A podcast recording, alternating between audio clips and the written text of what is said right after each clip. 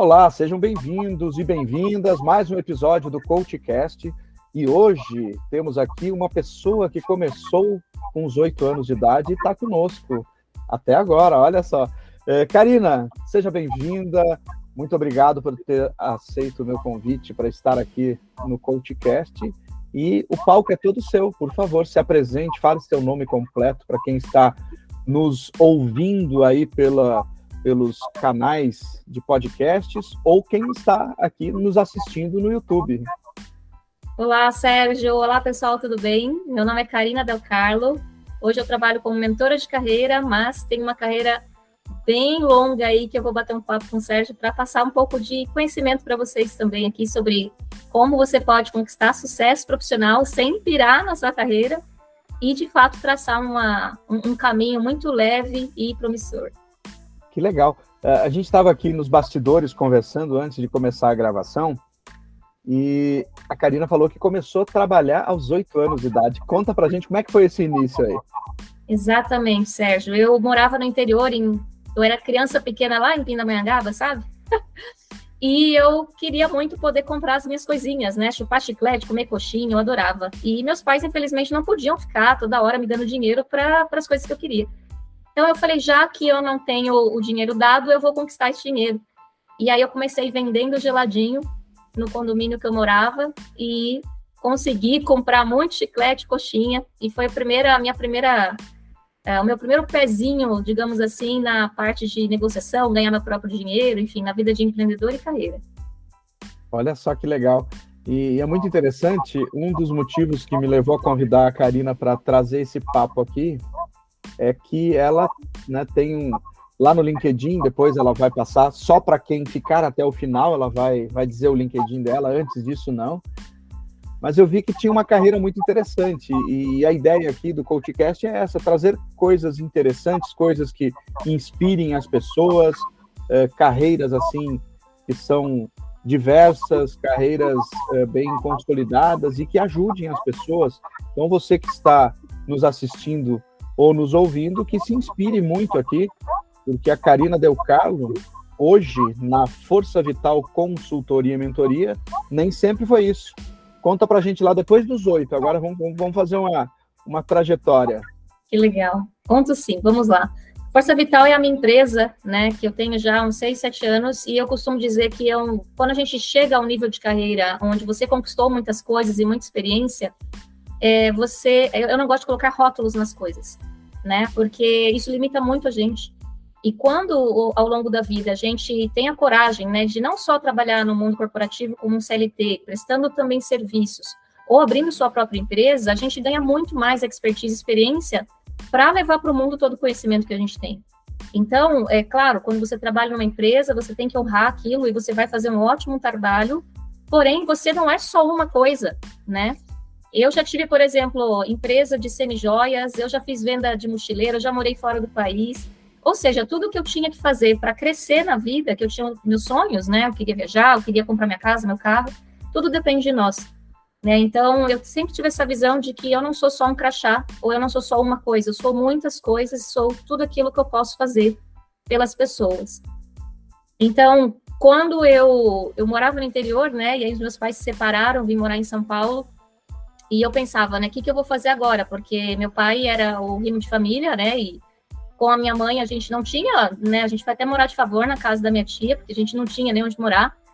E eu pensei, bom, eu vou trabalhar. Então, com 14 anos de idade para 15, foi bem no dia do meu aniversário, é, ao invés de eu ganhar uma festa de debutante, né, como grande parte das meninas ganha, eu, estava no Ministério do Trabalho, tirando a minha CLT, minha carteira profissional.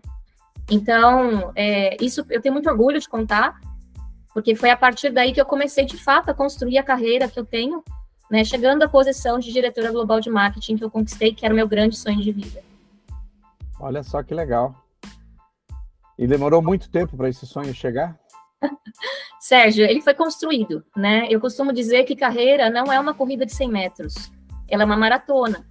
E nenhuma empresa vai olhar para você e dizer assim: nossa, eu acho que eu vou pagar muito bem para o Sérgio, porque eu gostei dos olhos castanhos que ele tem, pela simpatia, né? Gostou da Pelo careca, Sérgio? Da careca também.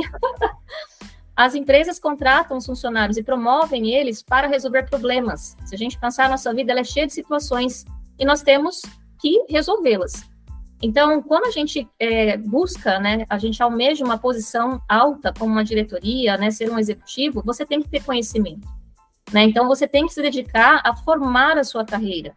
No começo dela, quando a gente ainda é analista, estagiário, né, que a gente precisa é, se uh, especializar, invista seu dinheiro, né, o máximo que você puder em estudos, que foi o que eu fiz. Né, eu, eu pensava assim, como é que eu posso chegar à posição diretora, que era o que eu queria, mas se eu ainda não tenho as especialidades, as habilidades que o meu gestor me pede, então eu vou estudar. Então eu sempre colocava todo o meu dinheiro em estudo, né? Eu cheguei inclusive a morar no Canadá porque é, eu brinco que Deus dá muitas oportunidades na vida e a gente tem que aprender a, a agarrá-las. Né? Eu trabalhei numa multinacional onde eu mal falava inglês, mas vinham as visitas e ligações em inglês que eu tinha que atender. Então eu pensava, ao invés de sair correndo, né, quando um, uma pessoa da gringa vinha, né, e falava alguma coisa e eu não entendia, eu falava thank you e saía correndo. Só que como é que eu vou crescer na carreira se eu não posso mostrar o meu conhecimento, né? Então, eu queria acelerar, eu sempre penso nisso, como eu acelero os meus passos para conquistar o que eu quero. Então, eu pensei, para eu acelerar, porque eu já fazia curso de inglês no Brasil, mas demorava para aprender, então eu vou morar fora. E além de morar fora, eu quero fazer uma especialização, porque eu sei que quando eu voltar para o Brasil, o meu currículo vai estar muito mais é, com pedigree, digamos assim, né? Ou seja, ele tem um carimbo ali muito mais forte.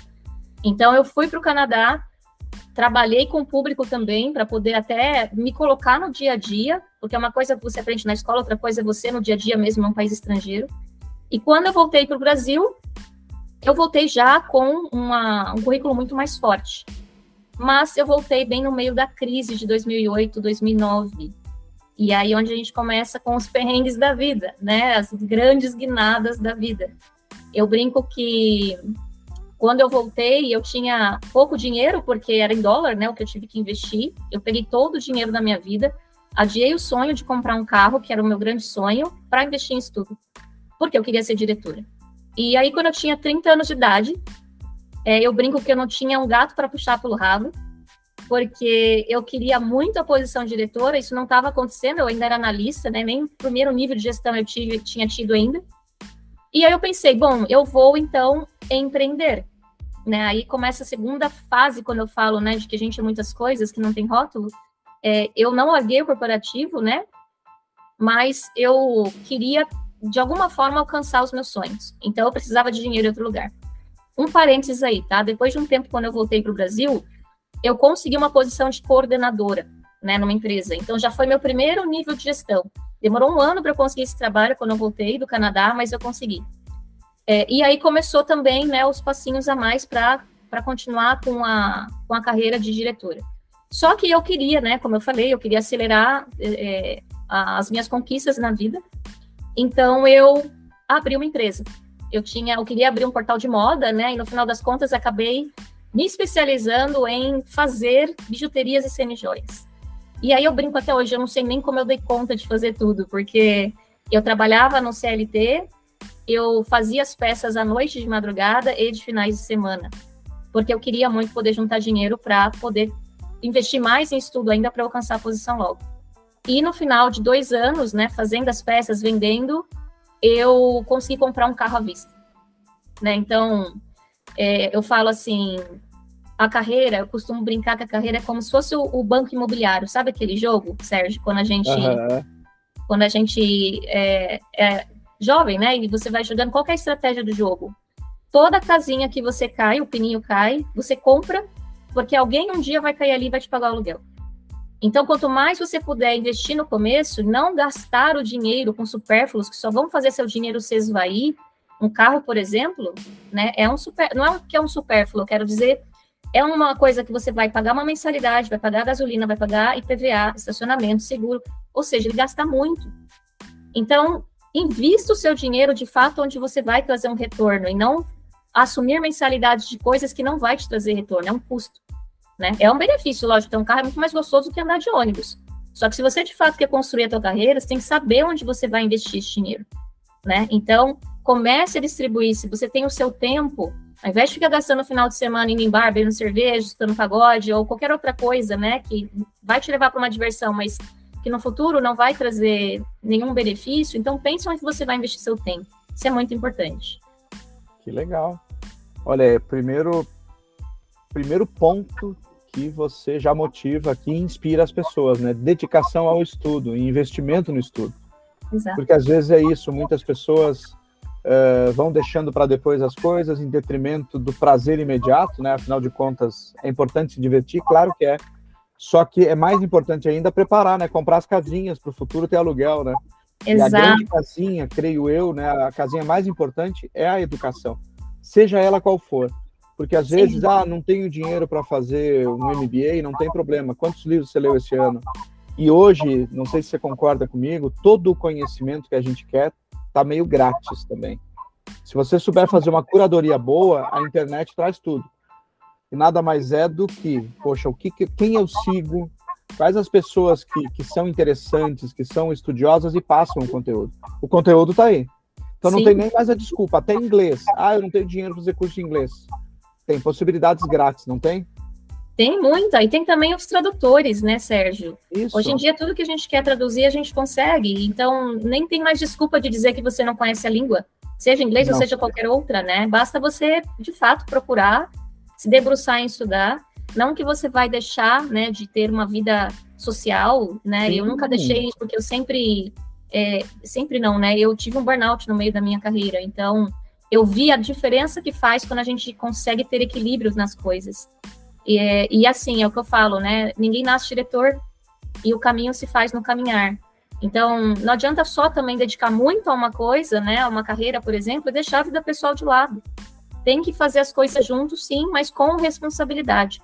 O que acontece é que eu vejo muito hoje em dia que as pessoas querem só se divertir, né? Querem, ah, não, já trabalho de segunda-feira, sexta, então sábado e domingo eu vou passear, vou, né? Vou fazer qualquer coisa aqui para minha diversão, mas é, pense que aquilo que eu falei no começo, né? Ninguém te promove porque você é bonito ou porque gostam de você, e sim pela sua competência.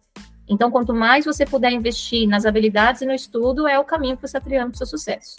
Que legal. Olha só, eu estou anotando algumas questões aqui e já estamos no segundo ponto de inspiração. O primeiro foi educação.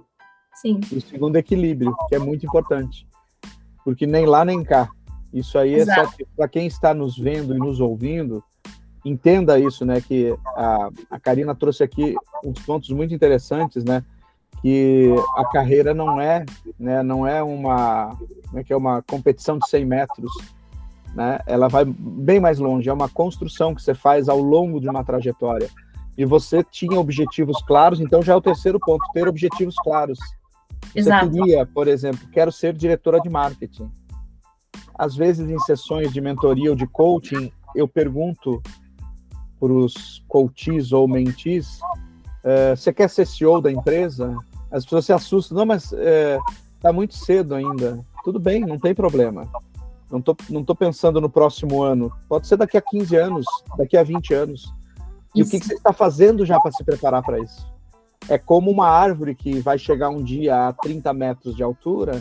Se ela não receber sol e água, ela não chega lá, nesse, nesse, nesse tamanho. Ela vai é morrer no meio do caminho. Né? Como é que você enxerga tudo isso? Sérgio, é muito bom você ter tocado nesse assunto, porque eu vejo a, essa questão, né? É, as pessoas, quando elas têm objetivos a curto prazo, e aí eles são mais fáceis e rápidos de conquistar, se você não tem um objetivo maior a longo prazo, ou seja, um pano de fundo que sustente tudo aquilo que você quer, é muito fácil meter os pés pelas mãos ou até desistir. Chegar no nível de carreira como diretoria, a gente sabe que é uma construção. Mas eu vou tendo pequenos quick wins, que eu chamo, né, pequenos ganhos rápidos ao longo da carreira, onde eu posso entender se eu estou no caminho certo ou não e mudar a rota. Então, por que, que eu falo isso? Não adianta também só você ter um objetivo longo prazo e se matar por ele, que é a questão do equilíbrio que a gente fala. E eu aprendi isso a duras penas, né, quando eu tive meu burnout. Quando eu assumi meu primeiro cargo de gestão na empresa, eu acreditava que eu tinha que fazer tudo o que as pessoas me pediam, principalmente o board, né, a minha diretora, eu tinha que agradar todo mundo. Aí, o que acontecia? Eu não dizia não, não colocava limites. É, eu trabalhava 14 horas por dia, porque nunca ninguém tinha me ensinado como ser gestora, como liderar um time. Né? Eu saí de um cargo de de gestão de produtos, onde eu não tinha time para ser gerente de um time de cinco pessoas. E aí eu meti os pés pelas mãos, assim, vários, várias vezes em vários lugares. E no longo de dois anos eu tive um burnout e eu tive que ficar afastada oito meses. E o pior de tudo, ainda fui mandada embora da empresa sem nenhum suporte. Então, isso me ensinou muito, Sérgio, porque é, eu não me divertia mais ao longo do processo, eu só trabalhava, né? Porque o que, que eu pensava? Ah, eu sou a gerente da área, a meta é minha, toda a responsabilidade da área é minha, da entrega, então eu queria ficar perto dos meus funcionários, a ponto até de fazer muitas vezes no lugar deles, ao invés de dar responsabilidade para eles do papel deles, eu queria pôr a mão, porque como uma boa analista, eu sabia que eu era muito mais sênior e na minha mão o negócio ia mais rápido e até com melhor qualidade. Mas o que, que eu fazia em contrapartida? Eu não permitia que o meu time crescesse, eu me afogava em trabalho, porque eu tinha também o meu trabalho de gestão de planejamento para fazer, e a empresa me via como uma executora, não como uma executiva. Né? E aí, com o tempo, quando você vai se, se entregando muito, sem poder ter tempo de se divertir, de cuidar da sua vida, da sua família, de viajar, ou seja, de fazer tudo aquilo que te traz energia, o corpo não tem jeito, né? O corpo é uma máquina biológica. Então ele vai chegar no momento que ele vai falhar. E aí você começa a perder memória, você começa a não dormir direito, nem comer direito, não faz mais atividade física e o mundo fica cinza. Né? E quando o, o, o principal problema que eu falo do burnout é como a obesidade. Ninguém acorda 50 quilos mais gordo. O burnout ele vai vindo devagar, só que a gente não percebe. É uma dor de cabeça que não passa, e você vai estar com remédio, aí a dor de cabeça passa, mas o seu corpo está te avisando que algo está acontecendo que não é saudável, tem alguma coisa errada, e a gente não para para ver. Aí vem uma dor de estômago, aí vem um desânimo, é, aí vem estresses elevados, irritabilidade. Ou seja, o burnout ele vai dando avisos para gente, mas é que a gente acha que isso é normal, a gente normaliza e o corpo está ali tentando te avisar que não está bom. Né? E se você leva isso por um tempo, uns dois anos, até acho que é o máximo que uma pessoa pode aguentar, sem tirar férias, ou seja, sem ter válvulas de escape, aí, né, é o que eu falo assim, é, se você não agir de forma correta com a sua carreira, não, não tiver leitura de cenário, não aprender a se posicionar, não aprender a negociar seu tempo de volta, a negociar os projetos, a como você de fato coloca os nãos de uma forma respeitosa, como é que você faz o seu time se desenvolver ao invés de fazer no lugar dele, ou seja, aprender a ser um líder de verdade. Se você não tem isso, essa ajuda no meio do caminho, é muito fácil meter os pés pelas mãos. Né? E é o que acontece. No final dos dois anos, a pessoa pode sim burnoutar ou entrar em crise de ansiedade, pânico, que é o que está acontecendo, infelizmente, com muita gente. Né? Hoje, o Brasil, ele representa, quando a gente olha em termos de saúde mental, 30% da força de trabalho está declarando que tem crises de ansiedade, né? 30%. No Japão são 70%. O Japão é o primeiro país com nível de reclamação de saúde mental, o Brasil é o segundo. Ou seja, é um índice muito alto, né? A gente tem que mudar isso no nosso país. Porque o emprego, gente, eu gosto, eu gosto de falar uma frase que para mim ela significa muito. Nós viemos para a Terra para entregar o nosso melhor, o nosso servir. Por isso que antigamente, né, a palavra ideal de trabalho é o sacro ofício, ou seja, o ofício que é o trabalho que é sacro, que é santo, que ele é o seu melhor para o mundo. Claro que você vai ganhar uma, dinheiro em troca disso, porque a gente é remunerado nesse planeta Terra com dinheiro. Só que hoje as pessoas veem o trabalho não como um sacro ofício, sim como um sacrifício. Aquela coisa que é pesada, que você é mal remunerado, que você passa por ambientes tóxicos, que você é maltratado, que você não é respeitado, e aquilo vira um sacrifício. Então, como é que a gente faz para transformar aquele nosso servir, aquilo que você tem de melhor que você veio trazer, em algo que é prazeroso para você, porque a gente está dois terços do nosso dia trabalhando dentro de uma empresa, são oito horas no mínimo por dia, e isso tem que ser bom. Não dá mais para aceitar de que você vai passar oito, dez horas no lugar sofrendo. Sabe? Então, eu vejo assim, tudo que eu passei antes de ter o meu burnout, e aí eu falo que é, eu fui resgatada, né? Porque eu não acreditava muito nessas coisas de é, psicólogo, terapia. Eu achava que tudo isso era para gente que queria abraçar a árvore, né? Eu achava que um bom profissional era ser forte, era aceitar tudo que me passavam sem reclamar, era liderar a qualquer custo, né? Eu sofria aquela síndrome da, do super-herói que eu não conseguia enxergar. E aí, quando eu tive o burnout, de fato, eu entendi, falei, e, e, e falei, o que, que eu fiz comigo mesma? Né? E aí, eu fiquei revoltada no, a princípio, porque eu falei, depois de tudo que eu fiz por essa empresa, a empresa me demitiu depois que eu fiquei doente, eu não tive nem a chance de me recuperar. E quando eu passei pelas terapias, né, e fui entendendo muito do meu comportamento, por que que eu me colocava nessas situações, eu comecei a ganhar o entendimento do que é ter autorresponsabilidade. E é muito hoje raro você ver uma pessoa de fato assumindo para si tudo o que ela faz sem perceber, porque afinal de contas eu não fazia por maldade, eu fazia porque eu achava que eu era assim que eu ia ser promovida, quando na verdade eu estava dando tiro no meu pé. Então, quando eu aprendi o que é ser uma líder de verdade, os, os limites que eu devo impor, como gerenciar meu time, como gerir meu tempo, como ganhar meu tempo de volta, como fazer projetos para não prometer tudo que eu vou entregar, sendo que eu não tenho nem horas no dia, né? Para poder fazer tudo isso. Então eu aprendi de fato a como, como equilibrar a minha vida, né? E aí eu falo, eu gosto do jargão, é como você tem sucesso profissional sem pirar. Porque as pessoas que não sabem fazer essa gestão inteligente, pira mesmo, né?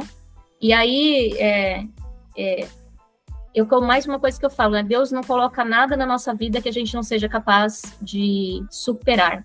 Só que essa superação depende muito do nosso olhar para com as situações.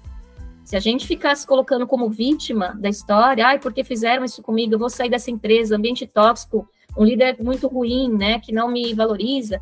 Ou seja, se eu não entender o porquê que eu me coloco nessas situações, o que, que eu faço para mudar, a gente só muda de lugar. Você vai ter um novo chefe, você vai ter uma nova empresa, porém você vai passar pelas mesmas coisas, tenha certeza. Passou dois anos, quando você olhar para trás, vai falar, eu passei exatamente por essa mesma situação. Por quê? Então, se você não se questionar, você sempre vai ser vítima de você mesmo.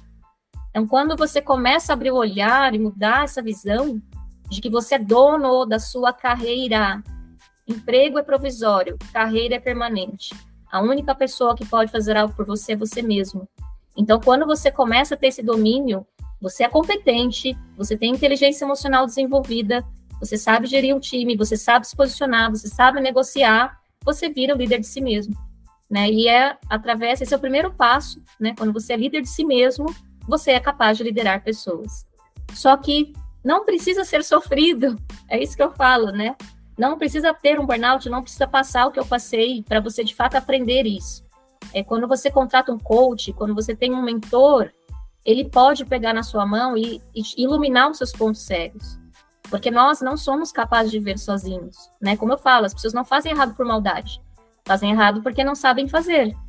Então, quando você tem alguém que consegue te esclarecer esses pontos cegos e mostrar para você o caminho, nossa, assim, como eu queria ter tido um, um coach, um mentor nessa época na minha vida, né? Porque isso com certeza ia me economizar muitos, muitos problemas e sofrimentos que eu acabei aprendendo na prática mesmo.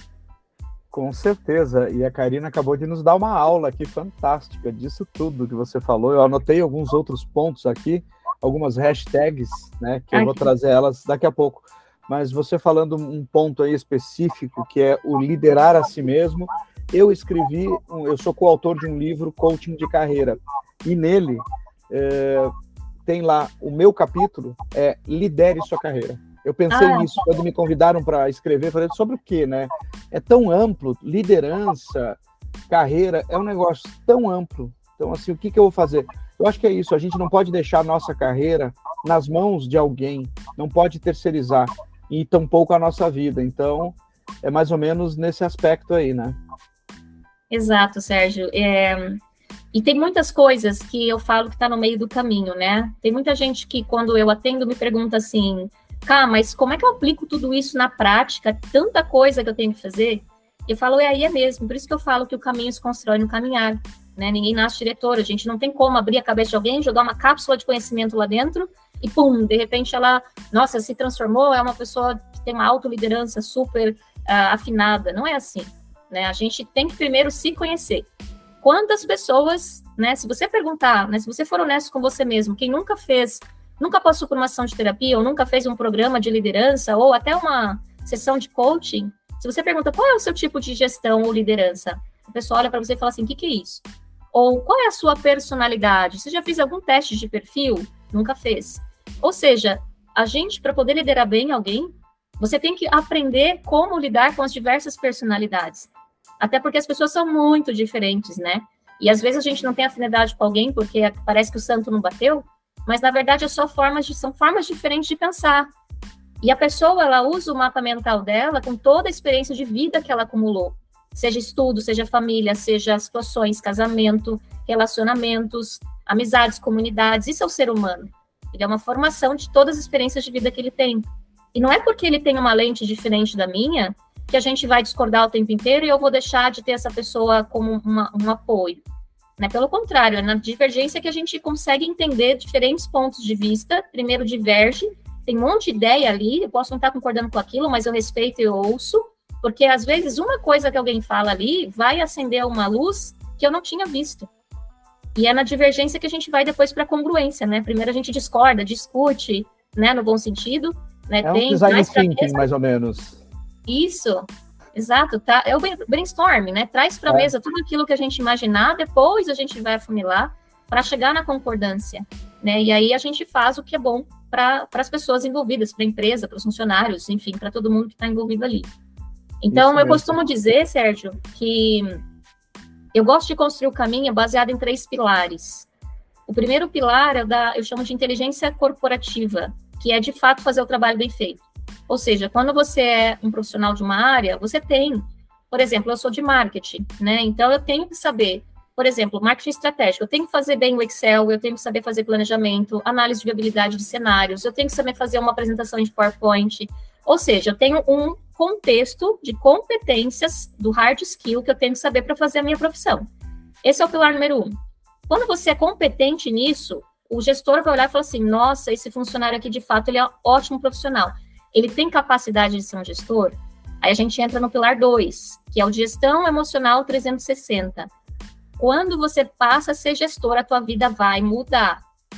Você vai ter que ter o hard skill, sim, só que você já construiu. O que mais você precisa para ser um bom gestor? Você tem que aprender a ler cenários,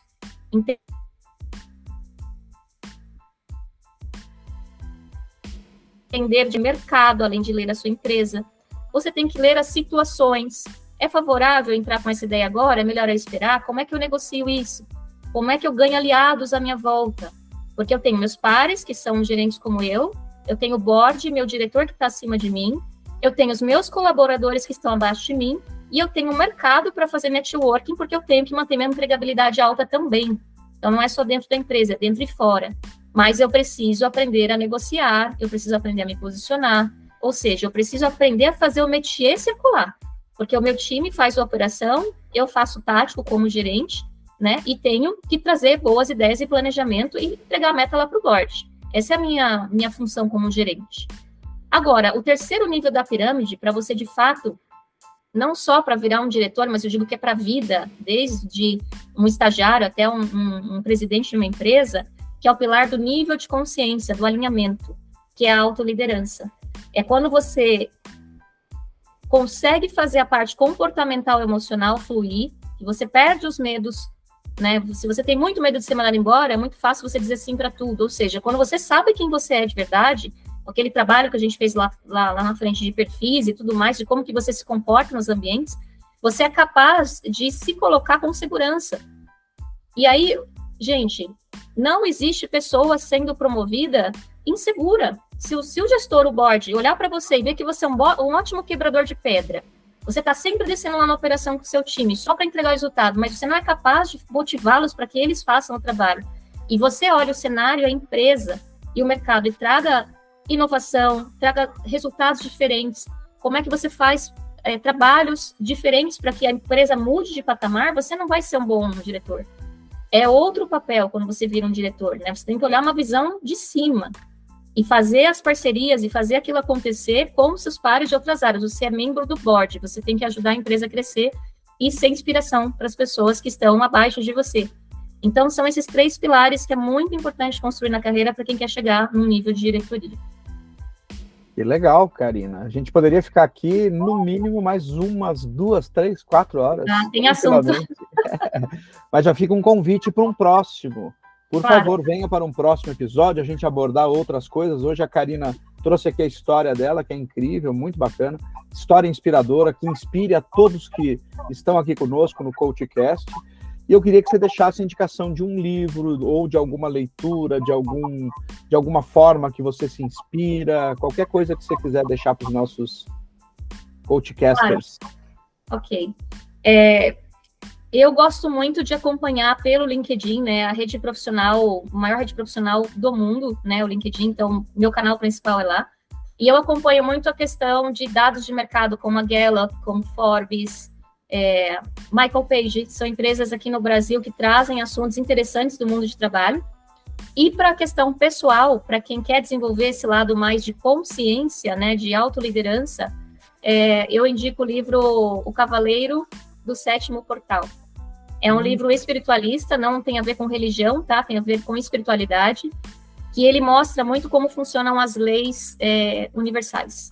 Quem entende as leis universais consegue trazer autorresponsabilidade para si. Então, foi uma das coisas que abriu muito meu olhar, não só nessa parte é, profissional, mas a questão pessoal de vida também. Que legal, Karina. Então, espero que você tenha gostado de participar desse episódio. E Adorei. Muito obrigada, muito obrigado. Super obrigado. E depois, aqui na descrição, a Karina vai deixar o LinkedIn dela, mas pode falar qual que é o seu LinkedIn? Meu LinkedIn é o meu nome, Karina com K, Del Carlo. Tudo junto. Perfeito. Então, Karina Del Carlo, sigam ela lá no LinkedIn, que ela tem um conteúdo fantástico também. Até a próxima, Karina. Muito obrigado. Obrigada, Sérgio. É um prazer.